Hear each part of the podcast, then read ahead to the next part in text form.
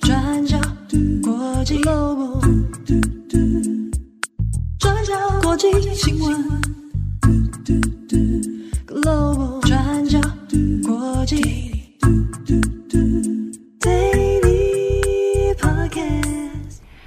Hello，大家好，欢迎收听 UDN Global 转角国际 Daily Podcast 新闻。我是编辑惠仪，我是编辑木仪。今天是二零二三年十二月十三号。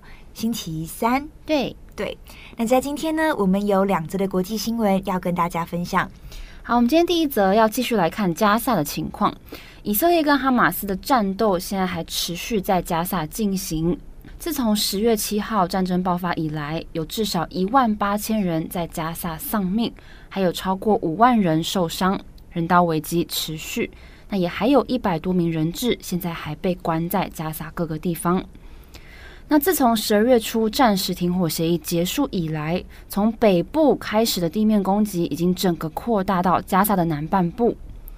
那在加萨南部主要城市汉尤尼斯的居民就说，以色列的坦克炮击现在持续在市中心发生。那也有不少巴勒斯坦人晚上在汉尤尼斯的住宅区当中毫无预警的遇到以色列的空袭，建筑物瞬间被摧毁。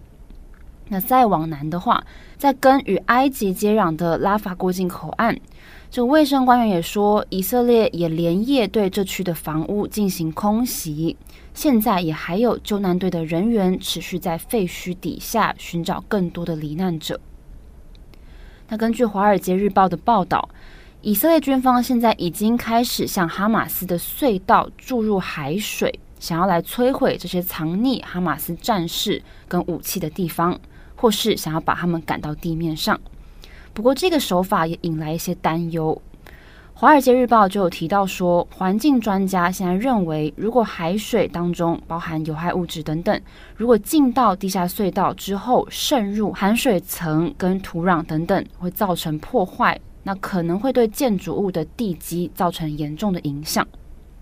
不过，以色列国防军现在还没有提供有关灌入海水的更多细节。只有说，自从十月底开始地面攻势以来，士兵们在加萨走廊已经发现了八百多个隧道竖井，那其中有大约五百个已经被摧毁了。那另外也有医院现在持续不断的被攻击。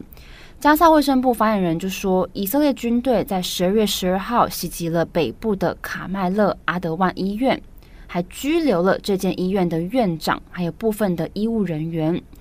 不过，以军目前也还没有针对这个事件发表任何的回应。那加萨卫生部现在也补充，现在包含食物中毒、脑膜炎、呼吸道感染、腹泻、水痘，还有疥疮等等的疾病，现在正在加萨蔓延当中。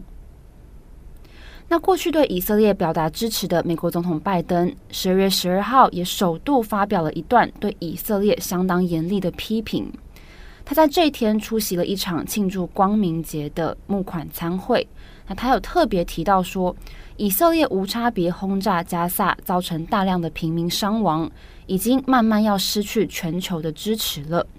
他也表示，以色列总理纳坦雅胡应该要彻底的改变他的强硬派政府。那同时呢，美国国家安全顾问苏利文在这个周末的时候也即将前往以色列，来跟以色列官员讨论战争的时间表。那纳坦雅胡又发表声明说，以色列对加萨的地面攻势获得美国的全力支持，但是他也说，双方现在对于战争休战之后的善后方案有出现想法分歧的状况，那也希望这次的讨论可以达成共识。好，那我们今天接下来也要来看联合国。同样在十二月十二号这一天，联合国大会举行了投票。这个投票的目的是要呼吁以色列对加萨停火，那也希望各国能够遵守国际法来提供人道主义援助，也敦促无条件释放人质。那投票的结果是在一百九十三个成员国当中，有一百五十三个成员国投下同意票。十个成员国投下反对，那当然其中也包含美国还有以色列。那还有二十三个国家投下弃权，也就是说，最后是以四分之三的票数让决议案正式过关。那相较之下呢，联合国在十月二十七号通过的呼吁人道休战的这个决议，当时只有获得一百二十票赞成，那另外有十四票的反对，以及四十五票的弃权。所以可以说，这次的投票凸显了世界各地的共识又渐渐加强了。那原本在上个星期，安理会有进行一个有关呼吁以色列停火的最新草案文本。不过最后没有通过，因为美国呢，他们身为五个常任理事国之一，他们动用了否决权来阻止这个草案文本通过。不过不同于安理会，美国在联合国大会上面并没有所谓的否决权，所以这次是透过全体成员国的投票来让美国否决的决议案过关。那大会先前其实也有否决了两项修正案的内容，两个都有提到哈马斯。其中一个是由美国提议的，当中有指出大会要明确拒绝并且谴责哈马斯令人发指的恐怖袭击。那另外一个则是由奥地利提出的，当中有呼吁要立即释放还在被哈马斯扣押的人质。不过这次通过的版本呢，是没有提到哈马斯这个字眼的。但是这个大会的决议其实不具法律约束力。这个跟安理会的决议是不相同的。不过，这个决议案在联合国大会上面正式通过，也代表着全世界各国的声音。那巴勒斯坦驻联合国大使曼苏尔他也说，这次的投票具有强大的历史意义，那也代表着全世界各地的声音，也敦促美国说，他们不能继续无视这股庞大的势力。那另外，联合国大会的主席法兰西斯在十二号的下午召开了紧急会议。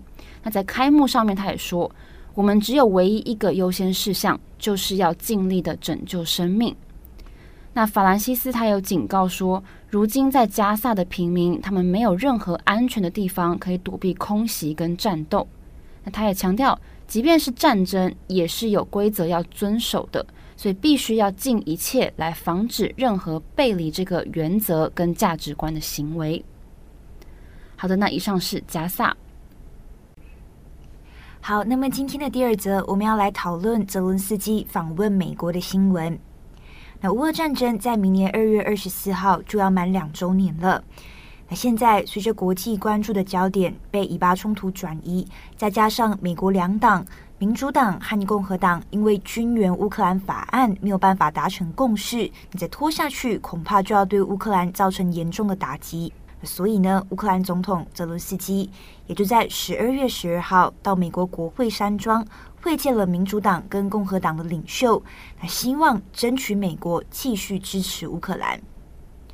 那先说结论，那就算会面了，但其实美国总统拜登也没有办法给出坚定的承诺，也就是美国在未来可以如何继续支援乌克兰。那这其实是乌俄战争开打以来，泽伦斯基第三次访问美国。那一如往常，他穿着自己标志性的军绿色长袖衬衫，那上面写着“我是乌克兰人”。那这一次的访问呢，泽伦斯基主要还是要争取美国的支持。那其中一场在国防大学的演讲上面，泽伦斯基就表示，乌克兰人没有放弃，也不会放弃。我们知道该怎么做，你们可以相信乌克兰，我们也同样希望可以相信你们。那其实，在过去一年，当泽伦斯基访问美国的时候，是获得两党的欢迎跟支持的。那甚至也被议员称之为英雄。那最后呢，他也游说成功，让美国批准通过五百亿美元的军援还有资金给乌克兰。那但是这一次，泽伦斯基的游说任务变得更加困难了。那为什么会说更加困难？有两点的原因。那第一，随着战争持续进行，美国开始也有声音出现，到底要不要继续支持乌克兰？是不是要努力往停战的方向前进呢？例如，其中一名共和党议员也质疑，乌克兰今年的夏季攻势也不见得有明显的进展。他就说，就算美国再给予额外的援助，就真的可以成功打败俄罗斯吗？所以这也延伸到第二点。泽伦斯基现在面对的问题也是来自共和党的阻挠。那为何共和党会反对，也跟美国国内的边境问题有关。那这边我们简单回顾一下这几个月以来发生的事情。那如果大家还有印象，我们在 Daily 上面提过，在今年十月，美国两党就对于新年度的预算法案有许多的分歧。民主党希望继续援助乌克兰，不过共和党认为预算应该要着重在美墨边境的安全问题之上。那尤其是共和党的极右派也认为必须要大幅度削减财政预算，减少对乌克兰的援助。那最终是在当时众议院议长共和党籍的凯文麦卡锡他的妥协之下，那最后呢才成功通过了临时预算法案。不过，这个预算法案剔除了支援乌克兰的资金。那凯文麦卡锡也因为没有办法满足共和党极右派的要求，而被罢免下台。那现在上任的众议院议长麦克强森也被认为是共和党极右派的议员，他是前总统川普支持的人选。好，所以当时候临时的预算法案剔除了对乌克兰的资金援助，是引起了许多的担忧，包括说这是不是代表美国不要再支持乌克兰了？那么跟随美国阵营的其他西方盟友们，是不是也会一起跟随美国的脚步，削减对乌克兰的支持？那这之中延伸出来的问题也是，那美国是不是也会对台湾议题保持着相同的态度？那这一切都延伸出许多的问题。那就算在这之后，拜登确实追加额外的六百一十四亿美元的这个临时援助来支援乌克兰，但是共和党还是挡下了这一个暂时援助法案。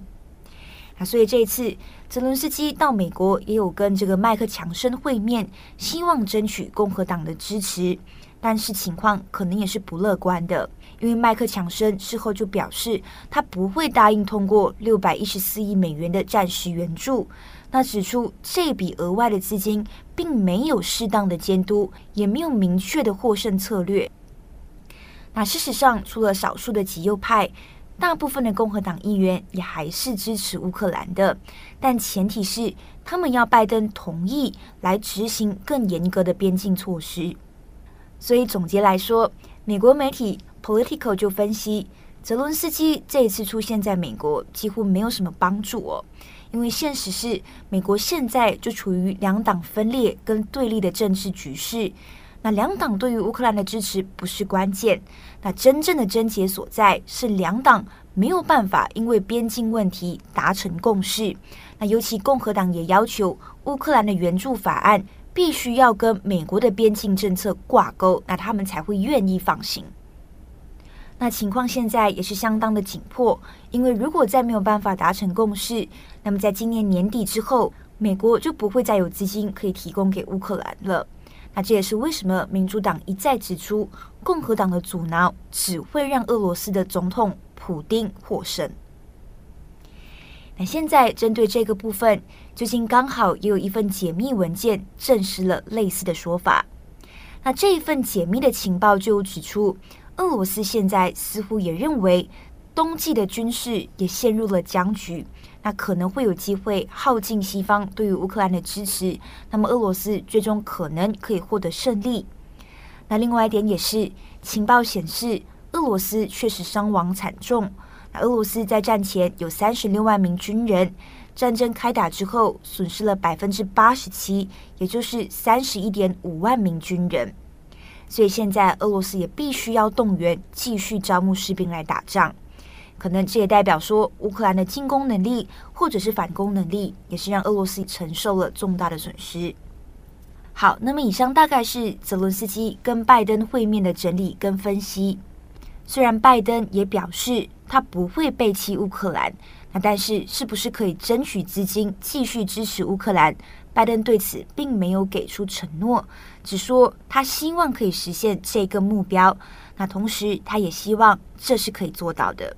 那后续如果有任何进展，也会再分享给大家。好的，以上就是今天的 Daily Podcast 新闻。是的，祝福大家有一个美好的星期三。我是编辑慧仪，我是编辑木仪，我们下次再见，拜拜，拜拜。转角国际。转角国际新闻，Global Daily Podcast 新闻。